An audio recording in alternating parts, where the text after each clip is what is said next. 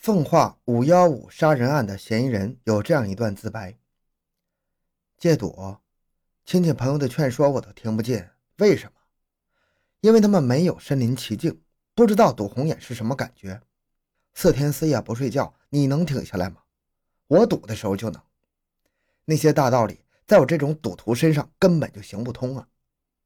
什么时候我才能不赌？只有完全没能力筹到钱的时候。只要有一点点余地，我都不会收手，我会想尽一切办法去搞到钱。欢迎收听由小东播讲的《赌博让他从百万富翁成为杀人嫌疑犯》。回到现场，寻找真相。小东讲故事系列专辑由喜马拉雅独家播出。五月十五日星期五傍晚。天色开始阴沉，十八点左右，奉化市公安局指挥中心的报警铃声响起。话筒里，一个男孩在哭诉：“民警叔叔，快快来！我爸爸，我爸爸他死了。”十八点十五分，西屋街道王家汇村派出所民警已经在一幢砖石结构的两层民房的四周拉起了黄色的警戒线，刑侦大队的二十多名刑警也赶到了，匆匆投入到现场的勘查和访问中。案发现场是村民郁大东家。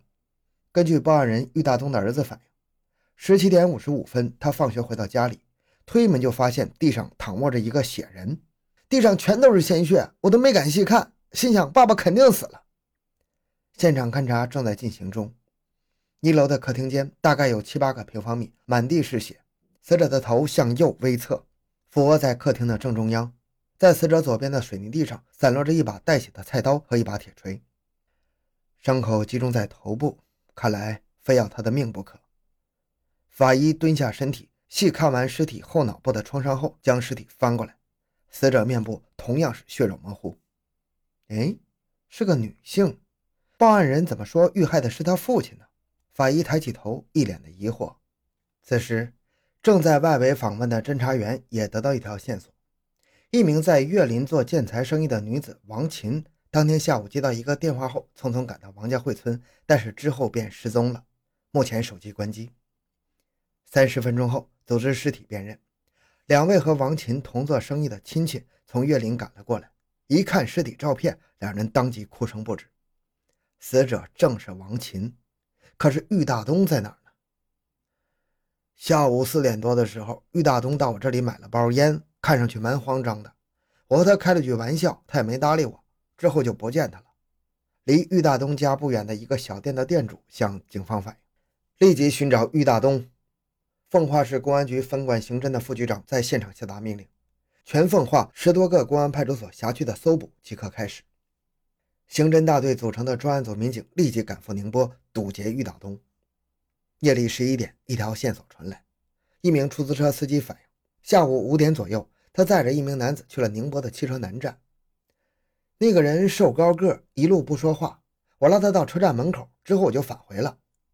出租车司机对深夜造访的民警说：“经过出租车司机的辨认，那名男子正是嫌疑人郁大东。”专案组不得不接受残酷的现实：郁大东已经跳出了警方的包围圈了。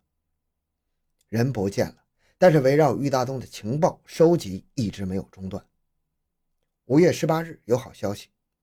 岳林派出所一名民警在辖区调查的时候，一家典当行老板向他举报：五月十五日下午，曾经有一名男子来典当汽车，由于没有担保人，他拒绝了那名男子。随后，瘦高男子便去了对面的宾馆找人帮忙，可之后就没再回来。民警当即找到那家宾馆，宾馆老板也证实，那天确实有一名男子来找自己担保。呃，他以前在这里住过，和他的女朋友。老板抽着烟回忆。立即翻住宿登记，果不然，登记本上的信息让民警激动的手心冒汗。郁大东的名字赫然在列，在同住人员一栏还有另外一个名字潘晓霞，重庆巫山人。这是唯一的线索。五月十九日下午，刑侦大队副大队长、重案中队中队长等四人飞抵重庆。重庆市公安部门对远道而来的奉化刑警给予了极大的配合，但是四十八小时过去。没有任何线索。就在专案组焦急的时候，巫山县公安局接到线索，有人看见玉潘两个人出现在巫山县城。当专案组赶往巫山时，恰逢烟雨，汽车在山道上盘旋，山路十八弯，一边是峭壁直插云天，一边是无底的深谷，覆盖着浓浓的雾气。人已经不知道东南西北了，而当地的司机却驾轻就熟，仿佛记得什么时候该拐弯，一路有说有笑。二十二日中午，专案组终于到达了巫山县城。中午饭别吃了，赶紧抓人吧！专案组民警马上投入工作。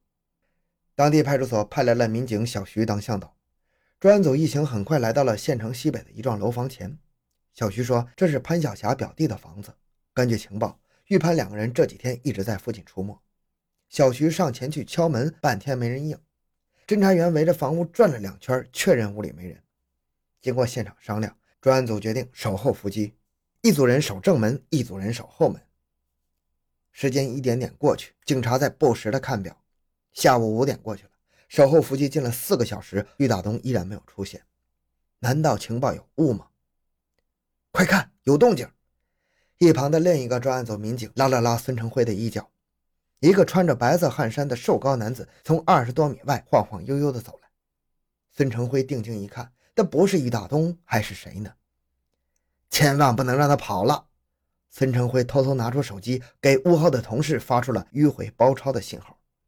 玉大东越走越近，眼看走到屋前的时候，另一组已经偷偷转到玉的身后。紧接着，这面也上前去拦住玉大东。只见他拉腕掰腿，玉大东还没做出任何反应，应声倒地，拿出手铐，咔嚓一声就铐上了。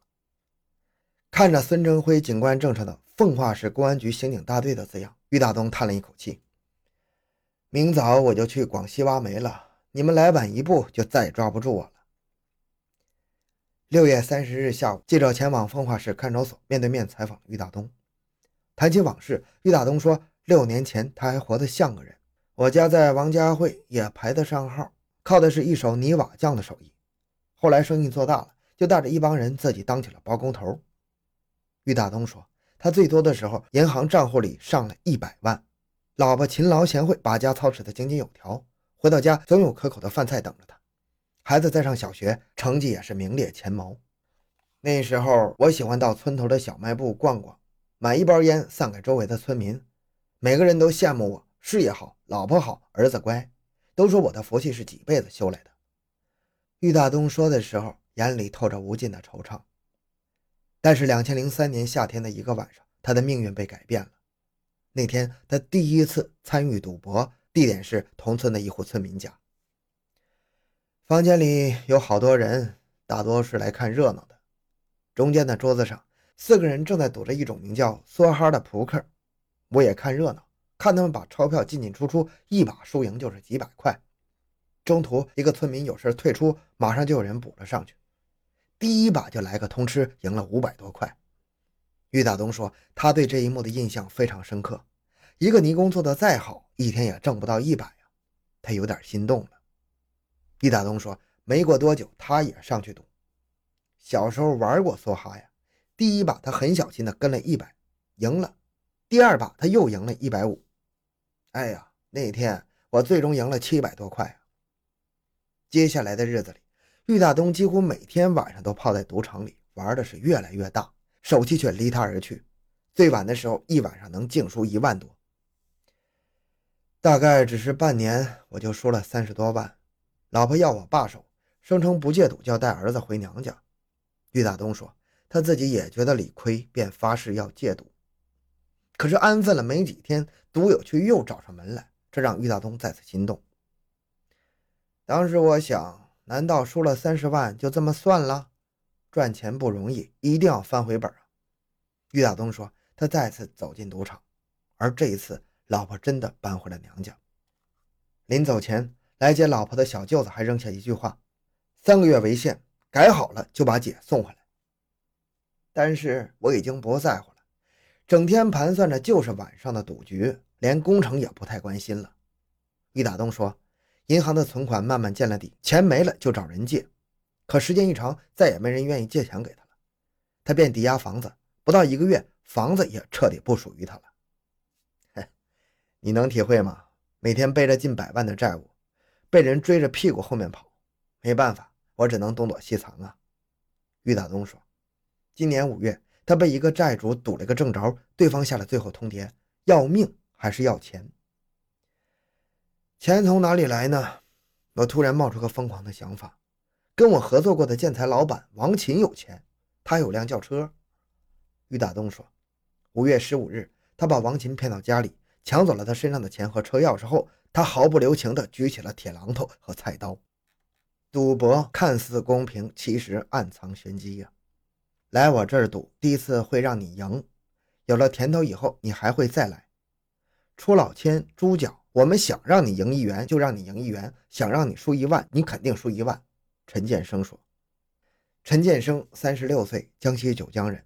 两千零八年九月，他因为涉嫌多次组织聚赌，被羁押在宁波看守所。两千零九年七月二日上午，记者面对面的和他进行了交谈。”干我们这行的就怕没人来赌，为了吸引更多的有钱人来赌，我们想尽办法。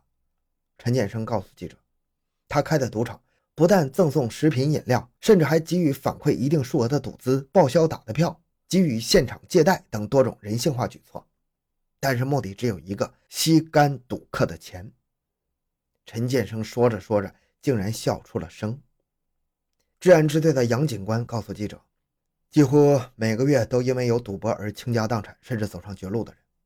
他随手举例：，两千零八年二月，宁波的江北发生了一起杀人碎尸案，六十五岁的汪某竟然将自己的亲生女儿杀死、碎尸抛尸于荒野，而原因只因为他赌博欠下了高利贷，而女儿阻止他卖掉一家人居住的房子。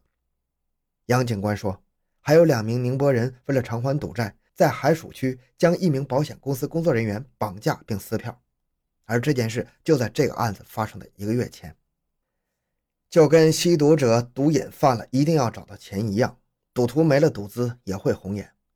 杨警官说，据宁波市看守所的统计，因为赌博而引发的案件涉及到杀人、绑架、抢劫、贪污、非法拘禁等十多个罪名。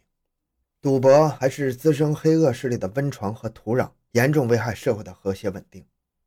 开设一个赌场需要护赌的、发牌的、当猪脚的、望风的，至少不下二十人，而这就是黑恶势力最初的势力基础。而开设赌场盈利极快，成为黑恶势力的经济来源。赌博就是万恶之源，无论对社会、家庭，赌博都造成了非常巨大的损失。